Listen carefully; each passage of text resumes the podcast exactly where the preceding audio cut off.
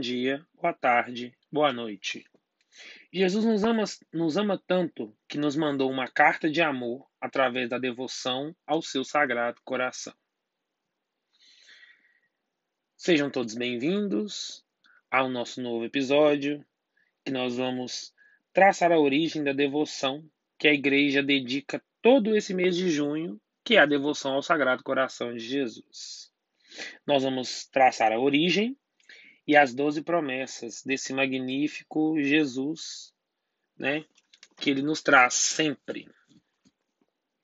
Ele é celebrado toda a primeira sexta do mês e ele está sempre presente na igreja, desde as congregações até as pastorais.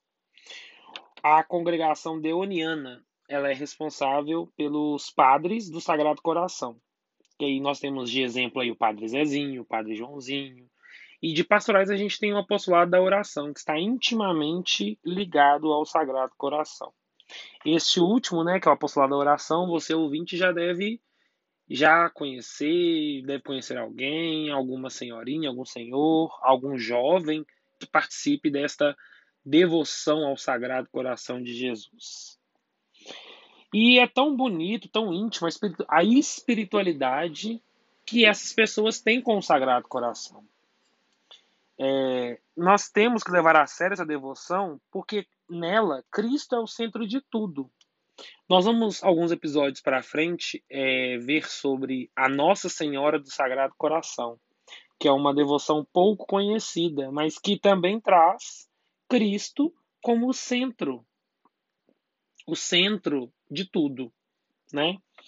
E ele, ele está dentro dos nossos corações, dos nossos amores, porque nós falamos de Cristo, do coração de Cristo, do coração de Deus, que é cheio de amor, cheio de benevolência, cheio de piedade, cheio de, de alegrias, cheio de tudo de bom. E a, a, devoção do Sagrado Coração de Jesus, ela vai ter uma origem, que eu vou falar datas e nomes, mas inicialmente a gente vai tratar ela como na Bíblia, que é um instrumento no qual a gente abre lê uma vez, a gente entende de uma forma. A gente lê outra vez, entende de outra forma. A gente sempre vai ler, reler e vai entender de formas diferentes. E é, a gente vai ver que o coração ele é um órgão usado pela Bíblia para falar do amor de Deus pelas pessoas, do amor de Cristo pela humanidade, de tudo. Tá, mas eu falei, falei, falei. E aonde está a devoção ao Sagrado Coração de Jesus na Bíblia? Eu vou falar para vocês que ela está em dois lugares. A gente vai ver essas duas menções ao Sagrado Coração de Jesus no livro de João, no Evangelho de João. A primeira, nós vamos ouvir no Evangelho de João, capítulo 13, versículo 23. Aí a gente pausa o versículo 23 e depois pega o 25. Então eu vou ler dessa forma. Eu vou pegar o versículo 23, vou ler, vou pausar ele e vou pegar o versículo 25 e vou ler. Que fala assim, ó: Estava à mesa ao lado de Jesus um de seus discípulos, aquele que Jesus amava. Ele então, reclinando-se no peito de Jesus, disse-lhe: Quem é, Senhor?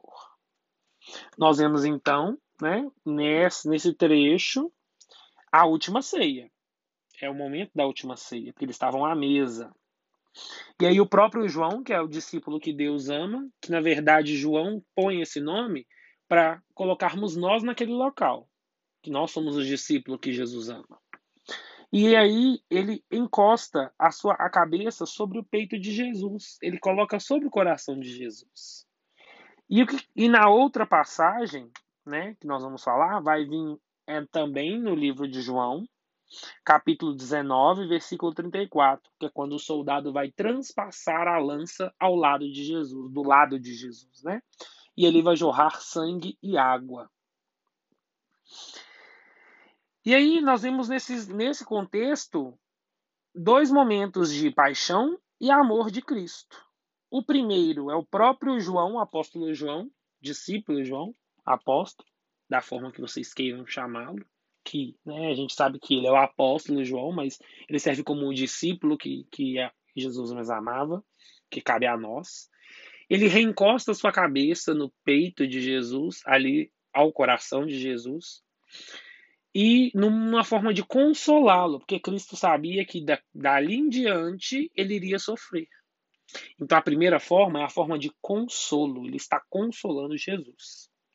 E a segunda é o momento que ele sofre pelos pecados da humanidade.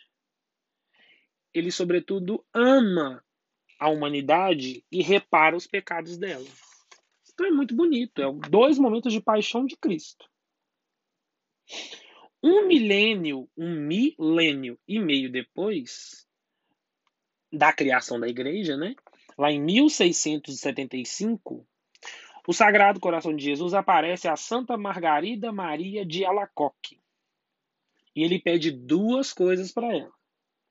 Ele pede que ela consolasse o seu coração. E ela disse que o seu coração amava imensamente o mundo. Disse a ela, né, que o coração dele amava imensamente o mundo. E aí a gente vê esses dois momentos, se a gente voltar um pouquinho antes aí, você vai ouvir eu falando que o apóstolo João consola Cristo, é o que ele pede a Santa Margarida Maria para consolar o seu coração. E ele diz logo em seguida que ama a humanidade. Ele morreu porque ele ama a humanidade. O, o, o a lança passa ao lado e jorra sangue e água porque ele ama a humanidade. E aí, essa aparição, como eu já disse, ela foi feita no ano de 1675. E a Margarida Maria é uma freira da Ordem da Visitação. E ela teve essas aparições do próprio Cristo. Nessa aparição, Cristo era diferente do que, ela, do que o pessoal da época conhecia. Né? Eles conheciam Cristo na forma crucificada, eles conheciam é, o Cristo ressuscitado. E ele aparece de uma forma diferente. O seu coração está aberto seu peito está aberto, está à mostra o seu coração.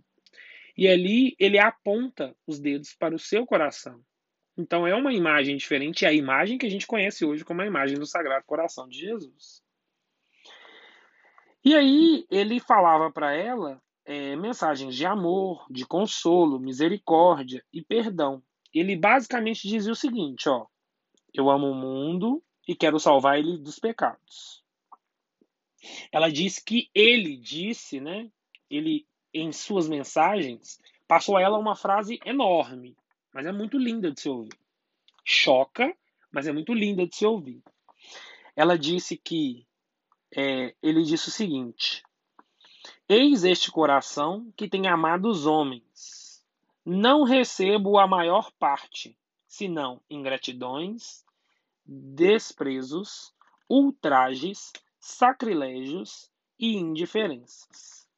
Essa frase machuca a gente, ela choca, porque Cristo está dizendo assim para a gente: olha, você, eu amo vocês, mas vocês não retornam esse amor para mim. Tudo que eu recebo é injustiça, é injúria, sacrilégio, tudo ruim. Mas mesmo assim eu amo vocês.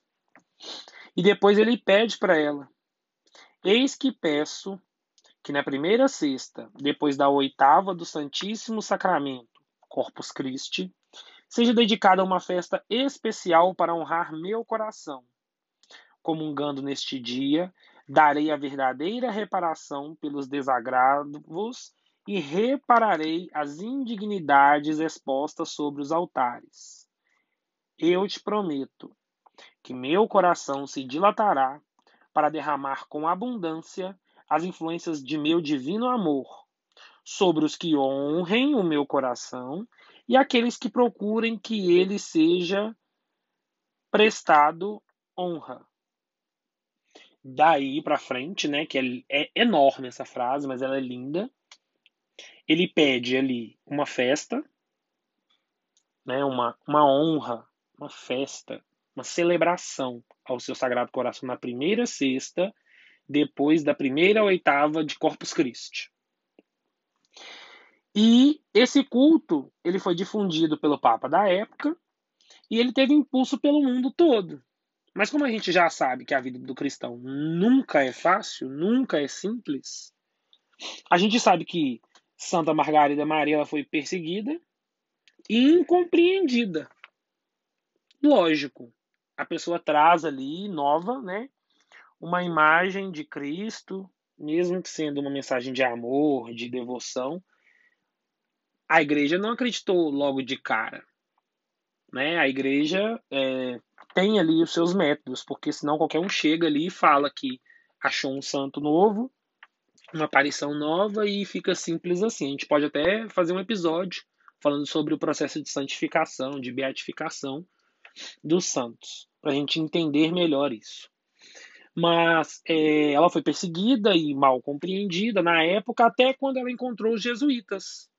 Quando ela encontra os jesuítas, eles vão aconselhar ela e acolher ela. Só que esse aconselhamento é espiritual, para que ela fosse pelo mundo e divulgasse o Sagrado Coração de Jesus. E aí, né, meio que termina a história da origem do Sagrado Coração de Jesus. E o que a gente pode tirar de resumo a isso? Que Cristo sempre nos perdoa, mas nós esquecemos de pedir esse perdão. Nós tratamos ele como é, uma coisa assim banal. Ah, eu pequei, ah, não tem problema. Não. Jesus nos dá o seu coração consolando, mesmo que nós somos indignos. E isso é muito, muito lindo, muito importante, porque Cristo, ele, além do, da imagem do amor dele, ele nos traz essa imagem, a devoção dele, do coração dele. Ele percebe que o mundo deixou de amá-lo. E ele traz para a gente esse símbolo do amor, que é o coração. Quando a gente vai falar com namorado, namorada, mãe, pai, avó, que a gente ama, a gente sempre trata com um coração. E Cristo ele vem nos dizer, eu falei lá no início, que Cristo nos deu uma carta de amor. Ele nos deu o seu coração. Ele está dizendo assim, ó, eu amo vocês. E além desse amor maravilhoso, dessa origem bonita, né, linda, que fala de amor, de devoção, de carinho, nós temos as doze promessas, doze mensagens que são de amor e que abrangem a toda a humanidade. Então eu vou falar brevemente as doze promessas e comentar elas, porque elas são de suma importância para a vida cristã. Porque Cristo, ele simplesmente não deixou o seu coração ali em vão. Ele não apenas pediu que nós o venerasse. Ele nos deixou promessas, promessas de que são um presente para nós. Não são presentes físicos, aqueles presentes né, que a gente recebe de aniversário, de Natal, de Ano Novo. São presentes extremamente valiosos espirituais. Como primeira promessa, ele diz o seguinte, ó: A minha bênção permanecerá sobre as casas em que se acharem expostos e venerados a imagem do Sagrado Coração de Jesus. Então ele nos pede essa devoção, além dele pedir uma festa, né? Ele falou que na primeira sexta-feira da primeira oitava de é, Corpus Christi, ele gostaria de uma festa, ele queria uma festa, que a gente conhece como a festa do Sagrado Coração. E aí, além dessa festa, ele já pede que cada casa possui essa veneração. Então, a vocês aí, ó, que não tem esse, esse essa imagem em casa, que seja ter essa imagem do Sagrado Coração em casa, seja impressa, né? Falei das outras formas, para ah, na questão de ajuda, na questão de, de ter essa devoção na sua casa. A gente vê que no Brasil a gente não tem muito dessa devoção. Eu estive na Argentina e muitas casas, nos hospitais, nas portas, eles colocam o coração de Cristo, não colocam nem a imagem de Cristo é o coração mesmo de Cristo, ele fica ali na porta. Então a gente vê que a veneração é muito mais difundida. Eles amam muito né, o coração de Jesus, fazem orações, e enfim, eles sempre estão devotos a esse Sagrado Coração. É uma coisa que a gente não vê tanto aqui no Brasil. A gente vê algumas casas possuem as imagens, mas nem mesmo sabem ali o seu significado real. Então é muito importante que tenham né, essa, essa que difunda-se essa devoção ao Sagrado Coração. A segunda promessa ele fala: Eu darei aos devotos do meu coração todas as graças necessárias a seu estado. Então, todos recebemos graças só por ter devoção a Cristo. Olha que linda essa mensagem. Ele não pede nada pra gente, ele não pede valores, ele não pede sacrifícios, não, ele só pede devoção a ele. Só disso ele vai derramar todas as graças pra gente. Na terceira, ele pede é, para que os devotos do meu coração estabelecerei e conservarei a paz nas suas famílias, que é uma promessa que, ao meu ver, é a mais necessária de todas neste momento de pandemia, porque muitas famílias precisam da presença de Deus, da paz de Deus, precisam do amor de Deus, precisam de relembrar aquilo que eu falei em uns episódios atrás que Cristo está presente conosco todos os dias. As pessoas precisam relembrar disso. E aí, esta terceira promessa vai nos deixar isso bem claro. Na quarta promessa, fala que eu consolarei em todas as suas aflições. Cristo, ele vem nos dizer que ele vai consolar nós em todas as dificuldades, todas as doenças, todos os empregos, as faltas dos empregos, né? As situações econômicas, tristeza, depressão, dificuldade com a faculdade, que agora está presencial, não é mais presencial, é online.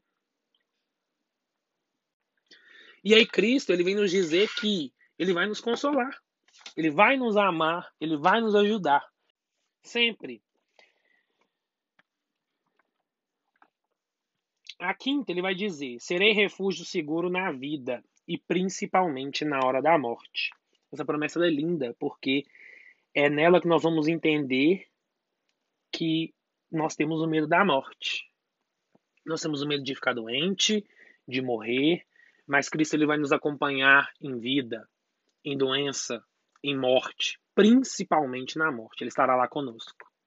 Então, para quem devotar a sua fé ao Sagrado Coração de Jesus, tenha certeza disso. Ele vai estar ali conosco, principalmente na hora da morte. A sexta promessa é: lançarei as bênçãos abundantes sobre seus trabalhos e empreendimentos, sonhos e projetos. Mais uma vez falando de quarentena. Nós vemos estabelecimentos fechando, as pessoas desesperadas, com medo de perder o estabelecimento. Ah, eu vou perder meu estabelecimento. Ah, eu vou perder dinheiro. E Cristo ele vem nos assegurar: estou com vocês também. Pessoas que têm projetos, pessoas que têm empreendimentos. Estou com vocês. Não deixarei que nada de mal aconteça. A sétima promessa é: os pecadores encontrarão em meu coração fonte inesgotável de misericórdia. E aí, mais uma vez, falemos do Papa Francisco, que vem sabiamente falando diversas vezes. O amor de Cristo é inesgotável. E ele é inesgotável e ele tem bastante piedade. E cabe a nós pedirmos perdão, sempre, sempre pedir perdão a Cristo, porque Ele nos ama e nos perdoa. Eu falei ali atrás, nós, Cristo nos dá o perdão, mas nós esquecemos de pedir perdão para Ele. Temos que pedir perdão a Cristo. A oitava promessa fala que as almas tíbias tornar-se-ão fervorosas pela prática da devoção. E essa daí vai específico àqueles que se dizem cansados de rezar, cansados, desanimados de tentar intimidade com Cristo, que são desanimados com a quarentena. Então, quero dizer que com a prática da oração, com a prática da devoção ao Sagrado Coração de Jesus, ela vai se tornar mais fervorosa, mais amorosa. Você vai ter mais fervor na sua fé. O Sagrado Coração de Jesus vai nos ajudar, eu tenho certeza disso. A nona promessa fala que as almas fervorosas subirão em pouco tempo a uma alta perfeição. E aí vem nos dizer que no coração de Cristo sempre cabe mais um. Não tem espaço, não tem tempo. O coração de Cristo é aquele que recebe sempre, sempre mais um. Não tem fim, é inesgotável o espaço. A décima promessa é: darei aos sacerdotes que praticarem essa devoção o poder de tocar os corações endurecidos. E aí nós vamos pedir agora oração por todos os párocos do mundo, pelo seu pároco da sua paróquia, pelo pároco da paróquia vizinha, da outra cidade, da outra, do outro estado, do outro país, do mundo todo. Vamos rezar, vamos orar pelos nossos padres. Vamos pedir que eles tenham essa, devoção e que eles tenham o poder de tocar, de amolecer os corações endurecidos, porque isso não é fácil. Não é fácil você amolecer o coração de alguém que tem o coração endurecido. E graças ao Sagrado Coração de Jesus, esses padres vão conseguir fazer isso. A décima primeira promessa fala que as pessoas que propagarem essa devoção terão o seu nome inscrito para sempre em meu coração. Essa é a mais poderosa de todas. Imagina você ter o seu nome escrito para sempre dentro do coração de Cristo. Eu disse que sempre cabe mais um. Sempre tem espaço para mais um. E Cristo vai escrever, vai gravar o seu nome no coração dele. Todos queremos estar próximos de Cristo. Imagina ter um nome gravado dentro do coração dele. Quão lindo, quão maravilhoso isso é. E a décima segunda, que é a maior de todas as promessas, ela diz o seguinte: A todos que comunguem nas primeiras sextas de nove meses consecutivos, darei a graça da perseverança final e da salvação eterna.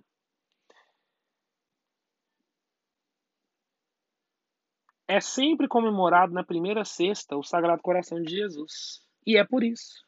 Porque ele fala que se nós comungarmos durante nove meses, as primeiras sextas, nós vamos receber a perseverança final e a salvação eterna. Lembrando que nós estamos em época de quarentena, as pessoas vão desesperar ouvindo isso, né? Como que elas se desesperam? Como que elas não podem participar da celebração? Como que eu vou comungar? Como que eu vou participar dessas nove comunhões reparadoras, estando em quarentena? Aí eu relembro vocês o que eu falei lá no episódio de Covid-19 e nossa espiritualidade. Não existe apenas a comunhão física, existe a espiritual, que, se feita de forma correta, de forma certa, de doação total, ela vale tanto quanto a física ou maior do que a física. Lá eu explico direitinho. Vocês voltem lá no episódio de Covid-19 e nossa espiritualidade. Vocês vão ver os pa o passo a passo para fazer uma comunhão perfeita espiritual. E aí eu convido você, ouvinte, a participar das celebrações do Sagrado Coração de Jesus, estando em quarentena e comungando espiritualmente. Porque vai valer da mesma forma. E para encerrar, o que nós mais queremos é o amor de Cristo, a paz, a misericórdia dele. Que ela esteja comigo, esteja na minha família, com os meus amigos, com os meus parentes, com meus próximos, com todo mundo. E eu espero que com esse mini resumo, porque se fosse discorrer sobre o Sagrado Coração de Jesus, daria um episódio de uma hora. Nesse pequeno resumo, eu espero que eu tenha ajudado vocês a entender a importância do amor à devoção ao Sagrado Coração de Jesus. Eu espero que vocês tenham gostado desse episódio. Fiquem com Deus e até o próximo episódio.